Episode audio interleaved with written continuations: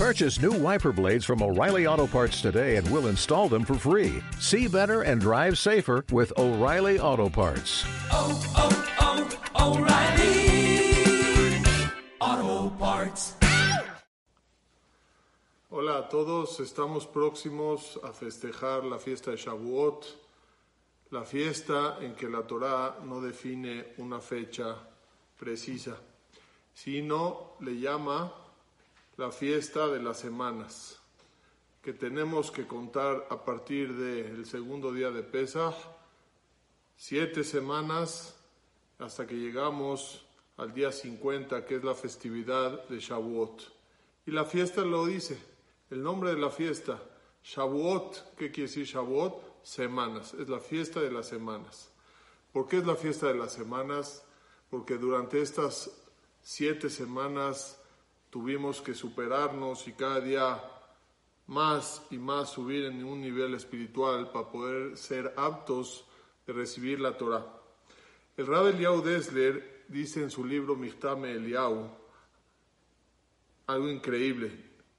Dice que cada fiesta no es solamente un recuerdo.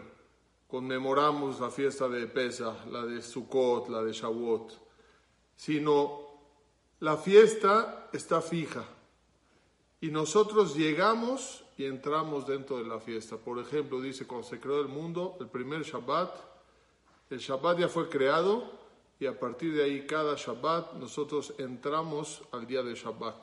Lo mismo cada fiesta. La fiesta de Pesach entramos otra vez en la festividad de Pesach que ya está fija, en la festividad de Shavuot que ya está fija y así cada fiesta nosotros somos los que entramos a la fiesta.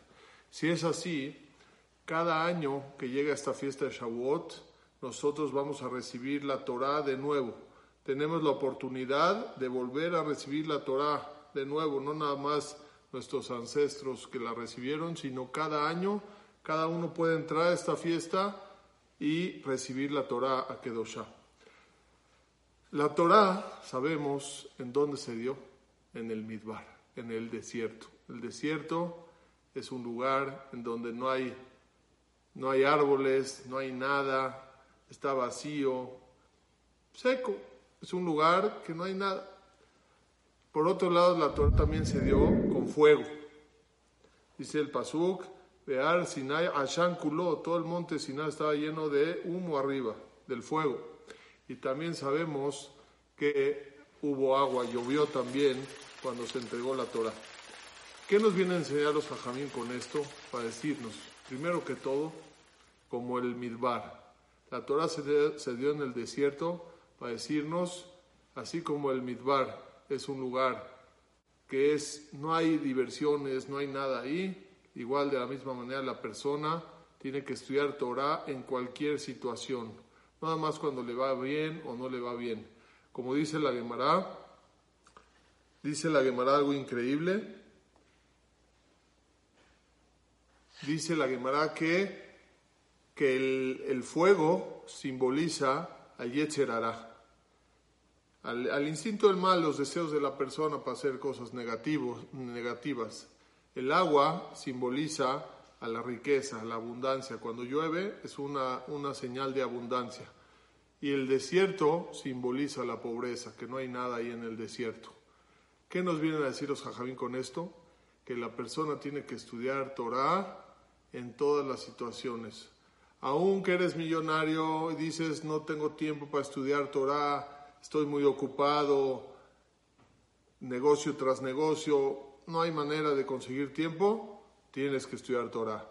Aunque uno es pobre, Barminan, y no tiene, diario tiene que estar buscando su sustento y dice no tengo tiempo para estudiar Torah, también tienes que estudiar Torah. Y no nada más eso, a una persona que dice, el Yetzer hará, tengo mucho instinto del mal que me incita a hacer cosas y yo no puedo estudiar y no esto, te viene a decir la Torah, también tienes que estudiar.